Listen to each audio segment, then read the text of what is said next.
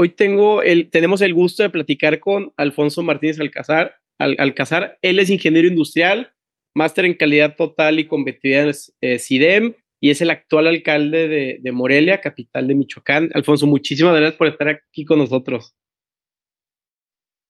No, hombre, al contrario, con mucho gusto.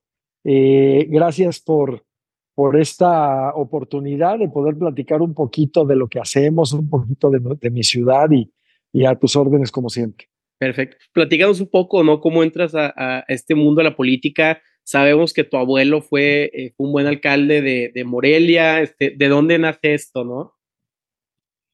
Fíjate que todo surge, yo, siempre he dicho, yo desde los cuatro años de edad eh, vi que quería ser presidente municipal de Morelia. Y todo surge porque efectivamente mi abuelo era, fue alcalde dos ocasiones, fue una persona muy reconocida, muy querida, hizo un gran trabajo por, por Morelia. Y yo me di cuenta que fue alcalde porque un día llegué a mi escuela en el kinder y vi en la entrada que eh, decía mi nombre, decía ahí en una placa de bronce Alfonso Martínez S. Y yo dije, pues cómo pues, yo soy Alfonso Martínez Alcázar y por qué está ahí mi nombre, ¿no?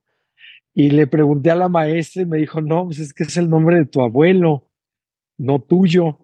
Le dije, ¿por qué? Y dice, pues porque él hizo esta escuela, él fue presidente municipal y él, y él construyó esta escuela. Y fue algo que a mí me impactó. Entonces llego a mi casa y le pregunto a mi papá y le dije, oye, papá, este, me dijo la maestra que mi abuelito había sido presidente municipal. Y sí, me platicó la historia y pues para mí fue algo fascinante, fue algo que me marcó y pues desde entonces fue algo como con lo que yo soñaba.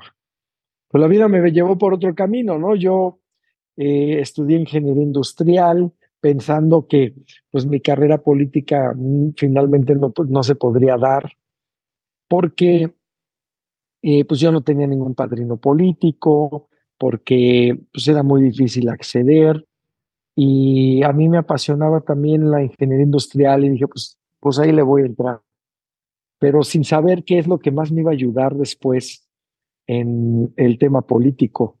Eh, el ser diferente a lo tradicional en la política, porque lo tradicional era economistas o abogados, ¿no? Nada más. Eh, y bueno, pues el haber sido de formación ingeniero industrial y luego tener una maestría en calidad, me permitió eh, ser alguien que pues buscaba atajos, que veía cómo ser más eficiente, que eh, estás acostumbrado a los resultados y eso cuando empiezo a participar en política, pues era oro molido, era, podía ver que tenía ventaja al común de la política. Y bueno, pues así empecé, ¿no? Yo empecé en el, en el 2001 como candidato a diputado local, no gané. Fue un distrito muy difícil para el PAN que yo estaba en el PAN, eh, arranqué ahí mi carrera política, siempre estuve en el PAN. Este, y bueno, pues ahí empezamos a participar, ¿no? Fue un poquito así como a grosso modo el arranque o de dónde surge la idea de participar en la política. Claro, y veo en, en tu historial, en tu trayectoria, que eh, tienes mucho conocimiento en el tema de campañas eh, políticas, mucho colmillo, porque, oye, de lo que veo has competido eh, contra un Marc Cortés, que ahorita es el presidente del PAN, contra un Fausto Vallejo, que, logró ser gobernador de, Michoacán, y luego aparte tú fuiste una de las primeras seis personas en el país que, que la, pues ganar la presidencia municipal siendo independiente, ¿no? Que ya lo acabamos de hablar con Gastón Luquén hace dos semanas y, y él no lo logró en Tijuana, eh, desafortunadamente, pero es un reto enorme. ¿Cómo, lo logras, no?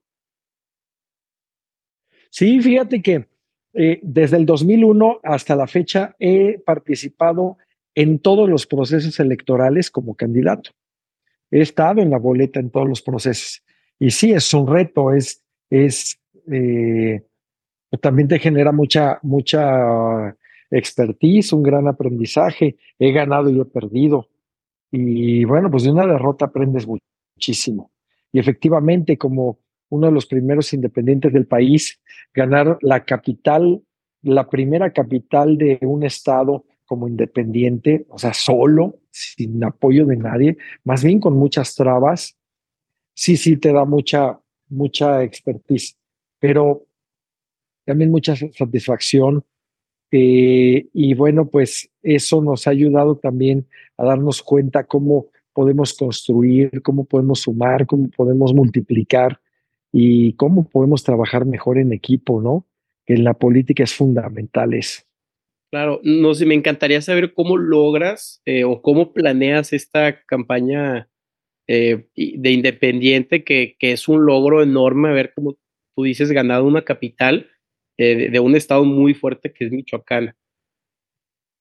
Mire, yo, yo creo que lo primero es que los partidos políticos necesitan hacer ajustes para poder tener una mayor apertura y tomar más en cuenta a la ciudadanía. Eso eh, lo digo eh, porque creo que es, es lo que a mí me llevó a ser precisamente independiente en el 2015.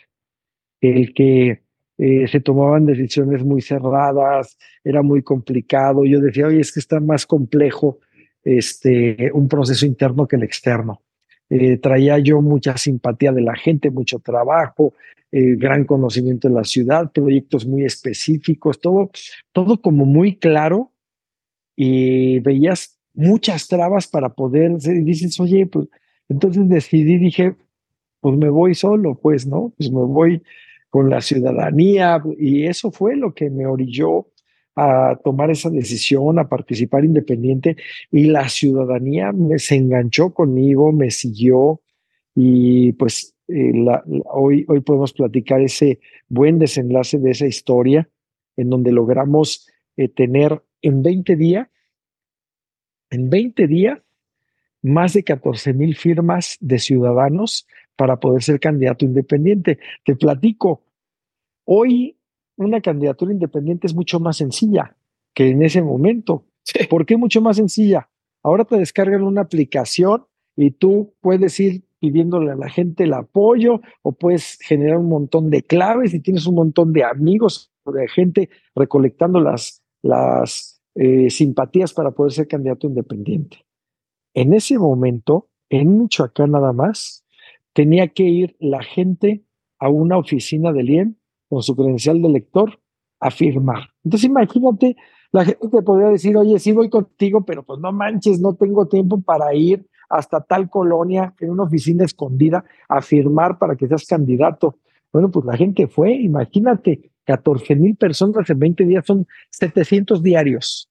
700 personas diarias durante 20 días consecutivos fueron a firmar y a decir queremos que Alfonso sea eh, el, el, candidato. Y bueno, pues eso eh, sí fue un gran reto y pues fue un gran logro porque desde lograr la candidatura era, era un tema eh, pues muy importante, ¿no?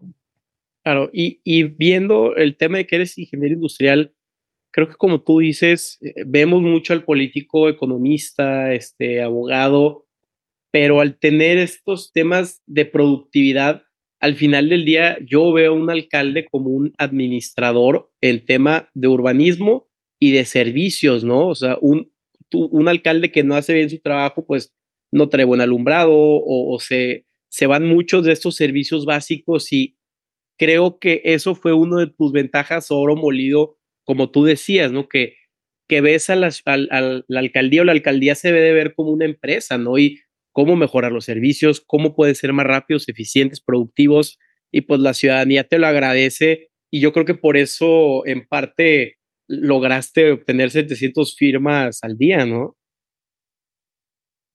Fíjate que sí, es, te, da, te da mucha te da habilidades distintas. Y mira, cuando tú vas a la, con la gente y hablas muy claro y hablas eh, y, dices, esto sí se puede, esto no se puede, y, cuando te diferencias de, imagínate, ¿cómo era la tradicional política? Llegaba el político a una colonia con una con la ciudadanía, primero ni, ni, se acercaban, ¿no? Iban en campaña, luego ya ganaban y ni se paraban. Pero cuando había un trato ya, porque no había de otra, en alguna reunión con ciudadanos, los ciudadanos decían, voy a poner un ejemplo, oiga, este, necesitamos aquí en la colonia que nos pavimenten tal calle y necesitamos que eh, nos pongan las luminarias y necesitamos que, que tal cosa. Primero, los políticos no, no hablaban claro, no decían, esto sí se puede, esto no se puede, esto lo voy a hacer, esto déjeme verlo, ¿no? No, imagínate al político clásico o tradicional de, eh, vamos a revisarlo, señora, y eh, le pediría a mi equipo que ponga especial atención en su colonia para que puedan resolver sus necesidades. Y, ¿sí, me entiendes? Y, y, cuando tú llegas y dices, no, señora, eso no me toca, esto sí, esto me lo llevo, esto eh, déjeme analizarlo, y, pero, y entonces ves que te empiezan a resolver y hablas con mucha claridad, o luego también te atreves a decirle a la gente, oiga, señora, pues es que también lo que ustedes me están pidiendo es, y no hay forma de resolverlo porque pues también los recursos que tenemos en la ciudad son muy, muy limitados, ¿no? Y, y eso, desde ahí rompes paradigmas. Cuando hablas claro, cuando, cuando, ayer estuve en una colonia y me dijeron, oiga, este, fíjese que a una persona la asaltaron en tal esquina y queremos ver si nos pone una cámara. Hoy están instalando esa cámara, ya me mandaron la imagen, ya está la cámara que nos pidieron. Y la mandas a los... Imagínate esa capacidad de respuesta o de reacción o, esa, o ese tema que dicen, oye, está resuelto. Y me pidieron otras cosas que no puedes en el momento, pero que dices, oiga, pues lo vamos a meter y si coincide con la mayoría de las peticiones, lo hacemos pero que no le mientas a la gente o que no le des el avión o que no le des la vuelta. Eh, la gente quiere ver acciones, pero también está dispuesta a recibir un no si es claro, si está justificado y, y la gente prefiere un no oportuno a, imagínate que están dando vueltas y terminan por ya darse por el no porque ya se enfadaron de irte a estar buscando, ¿no? Claro, y, muchas veces el mismo predial o, lo, mismo que recaudas o te quedas como municipio no te alcanza para hacer eh, todo lo que se requiere, ¿no? Es un tema de estructura fiscal que, creo que hemos batallado, pero ahora tú, no sé, en 40, 50 años o, cuando tú ya estés, eh, me, da mucha curiosidad, del lado o cuando tú votes por un alcalde en un futuro, tú ya que estás dentro de, de ¿Qué requiere ser un, alcalde eficiente? ¿Qué es lo que buscaría? Me, me interesa mucho saber, llega fulanito de tal y no sé qué, y de repente llegan con nombres de mucha historia política o lo que sea, pero ¿cómo te das cuenta si el candidato es capaz o no para ser alcalde? Lo primero es si conoces la ciudad, si conoces las necesidades, si la has caminado, qué capacidad de diálogo tienes. Eh, segundo, pues también tiene, tienes que tomar en cuenta la formación, porque claro que importa la preparación, claro que importa la formación, el compromiso, las ganas que tienes. Eh, fíjate que aquí hubo un alcalde que dijo, yo ya me encargué de ganar el proceso electoral, ahora que mi equipo trabaje. Dices, no puede ser. Como una persona así puede gobernar una ciudad y lo peor es que sí pasa, sí llegan. Y lo peor es que cuando le preguntas a la mayoría de la gente, dicen, ¿qué es lo que más te importa en una persona? Y pues que me caiga bien. O sea, ok, pero puede ser un burro, ¿no? Y no va a trabajar, y no sabe, y no tiene experiencia, y no va a resolver los problemas, pero me cae bien. Y no, no, a ver, espérame. O sea, claro que importa el carisma, importa pues una persona empática y demás, pero lo que más debes de ver es, ¿va a resolver mis problemas? ¿Va a trabajar por la ciudad? ¿Sabe? ¿Conoce la ciudad? Eh, creo que eso es lo más importante.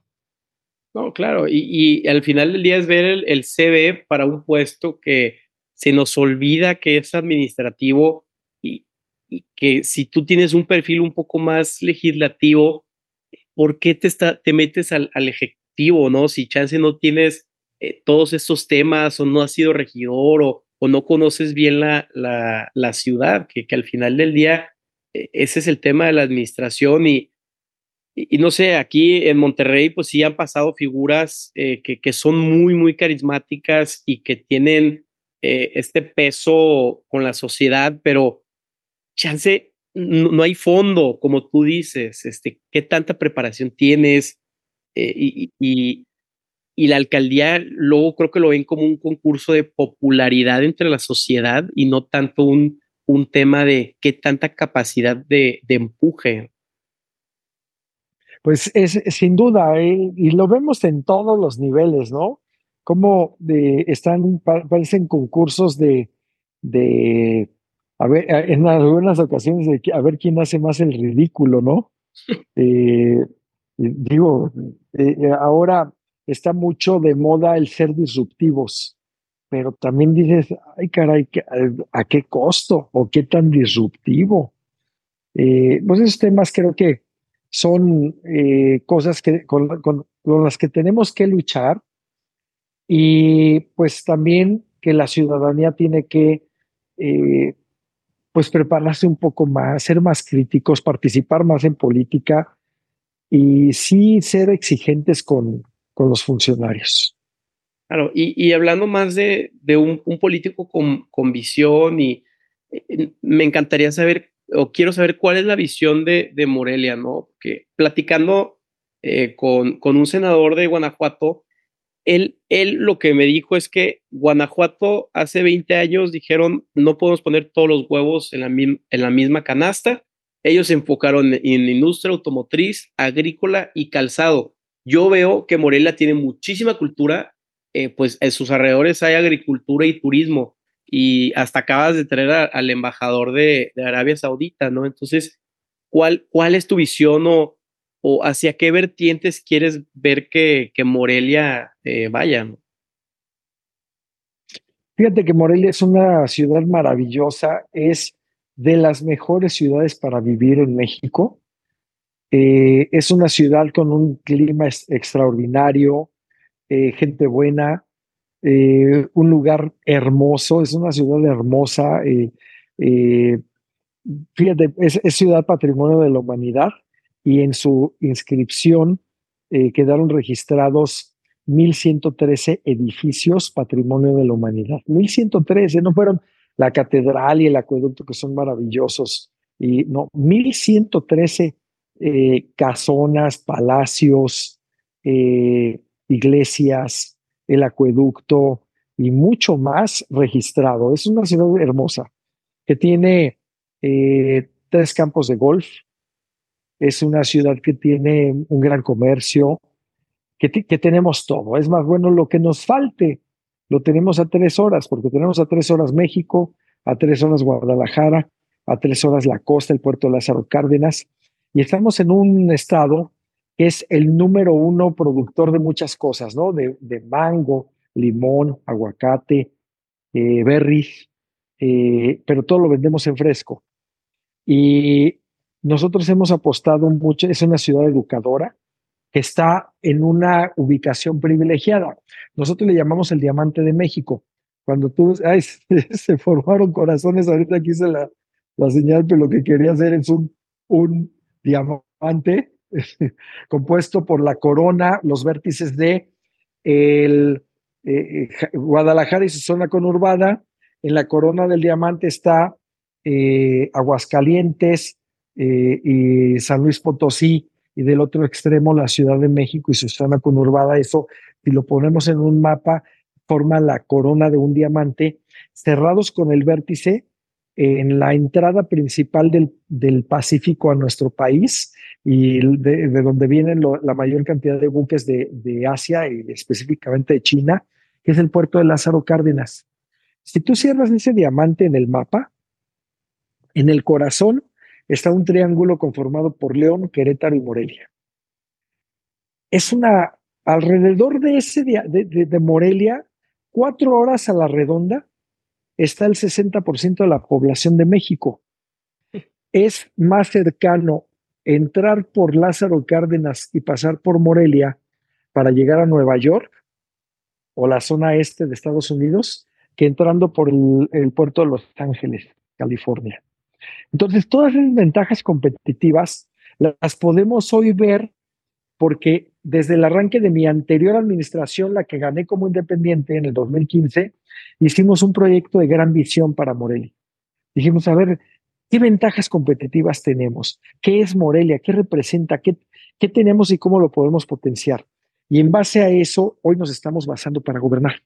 En base a eso es que hoy estamos, por ejemplo, a punto de arrancar ya un agroparque y centro logístico para donde le vamos a dar valor agregado a toda esa materia prima que se vende o todos los frescos que se venden y que aquí le podemos dar algún proceso y valor agregado generando más riqueza y generando muchos más empleos.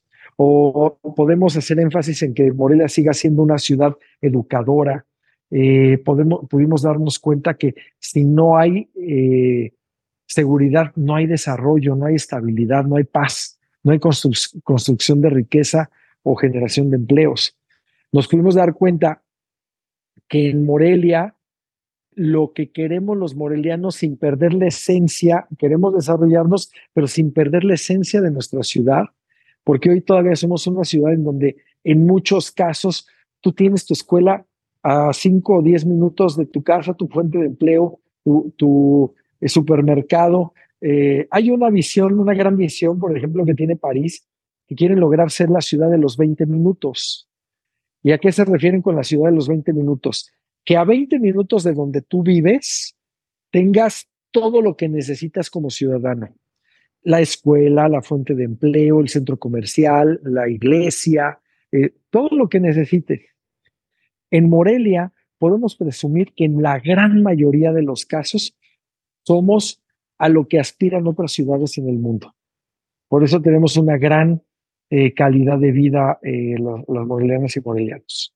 Y estoy totalmente de acuerdo en lo que dices del tema geopolítico. Ahorita que se haga el tren del, del istmo de eh, Tehuantepec, va a ser un monstruo para, para Morelia, para Lázaro Cárdenas, porque se va a volver un punto increíble y aparte que ustedes son un estado que producen muchísima pues fruta o verdura de calidad de exportación, aguacates, entonces qué interesante que se estén preparando desde ahorita para para, para el futuro cercano. Y mi duda es, ¿qué tan, eh, que digo, desconozco, y disculpa mi ignorancia, qué tan bien está la carretera eh, Morelia-Lázaro Cárdenas? Digo, yo sé que mm, eh, no, no es tu jurisdicción, pero ¿hay algún proyecto para fortalecer esa ruta? Es autopista y hoy se está construyendo de, de, Morelia a Lázaro Cárdenas pasas por Pátzcuaro, Uruapan, luego hay una presa de Infiernillo y Lázaro Cárdenas, ¿no? Son tres horas.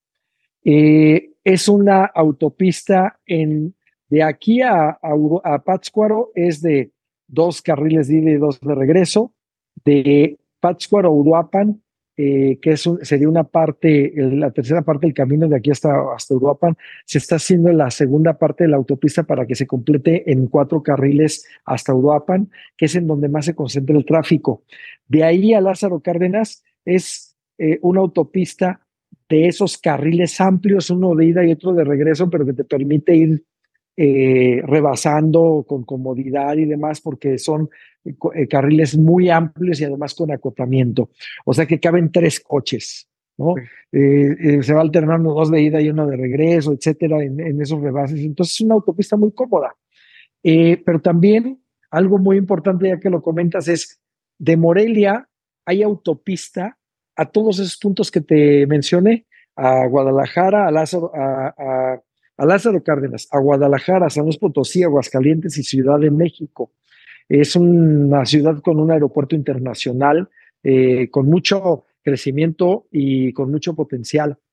Eh, es una ciudad también con muchos poblados alrededor y somos líderes de región, no solo como capital de, un estado, sino también muchos municipios, por ejemplo, de, Guanajuato, eh, vienen a Morelia en lugar de ir a la capital de Guanajuato porque les quedamos más cerca, porque es una ciudad muy bella, porque hay mucho que hacer, eh, etcétera. Tenemos muchas ventajas competitivas. No, totalmente. Ahora, ya para finalizar, eh, Alfonso, quiero saber por qué, es, por qué sale o qué tiene Morelia que salen muchísimos políticos que llegan al panorama nacional, ¿no? pues comentaba un Marco Cortés, un Felipe Calderón, un Fausto Vallejo, todos esos tipos de personalidades con mucho empuje que, tiene eh, este municipio o, este estado de Michoacán que produce mucho, pues, eh, eh, bueno, Lázaro Cárdenas también, o sea, ¿qué, qué tiene, no? Este, igual que Sonora, que produció en muchos presidentes.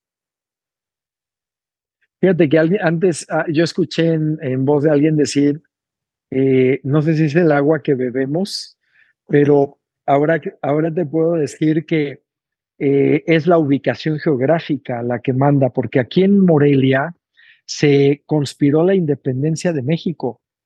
Eh, Morelia siempre ha tenido una eh, posición muy relevante en la política nacional, pero es precisamente por esa ubicación geográfica a la, que me refiero. Estamos en el centro del país.